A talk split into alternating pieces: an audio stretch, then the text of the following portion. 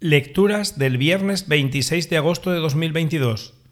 Festividad de Santa Teresa de Jesús Jornete y Bars, Virgen, patrona de la ancianidad. Primera lectura. Lectura de la primera carta del apóstol San Pablo a los Corintios. Hermanos, no me envió Cristo a bautizar, sino a anunciar el Evangelio, y no con sabiduría de palabras para no hacer ineficaz la cruz de Cristo el mensaje de la cruz es necedad para los que están en vías de perdición, pero para los que están en vías de salvación, para nosotros, es fuerza de Dios. Dice la Escritura, destruiré la sabiduría de los sabios, frustraré la sagacidad de los sagaces. ¿Dónde está el sabio? ¿Dónde está el escriba? ¿Dónde está el sofista de nuestros tiempos? ¿No ha convertido Dios en necedad la sabiduría del mundo?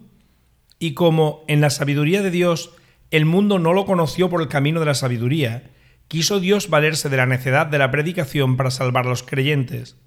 Porque los judíos exigen signos, los griegos buscan sabiduría. Pero nosotros predicamos a Cristo crucificado, escándalo para los judíos, necedad para los gentiles. Pero para los llamados a Cristo, judíos o griegos, fuerza de Dios y sabiduría de Dios. Pues lo necio de Dios es más sabio que los hombres, y lo débil de Dios es más fuerte que los hombres. Palabra de Dios. Salmo responsorial. La misericordia del Señor llena la tierra. Aclamad justos al Señor, que merece la alabanza de los buenos.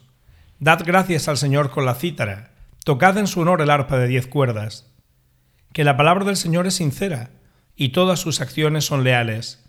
Él ama la justicia y el derecho, y su misericordia llena la tierra.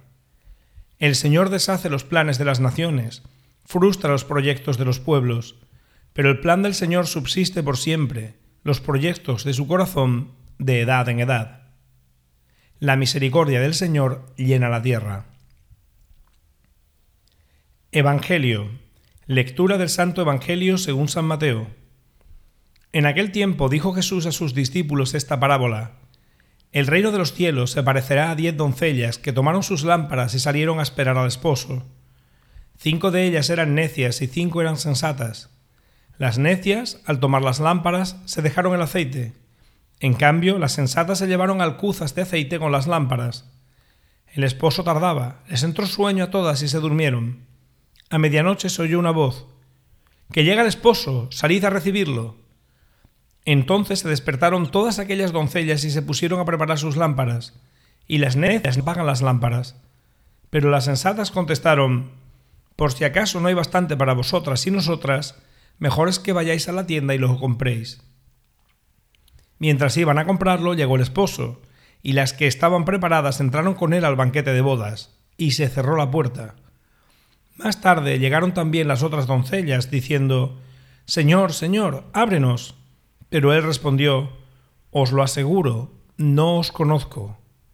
Por tanto, velad, porque no sabéis el día ni la hora. Palabra del Señor.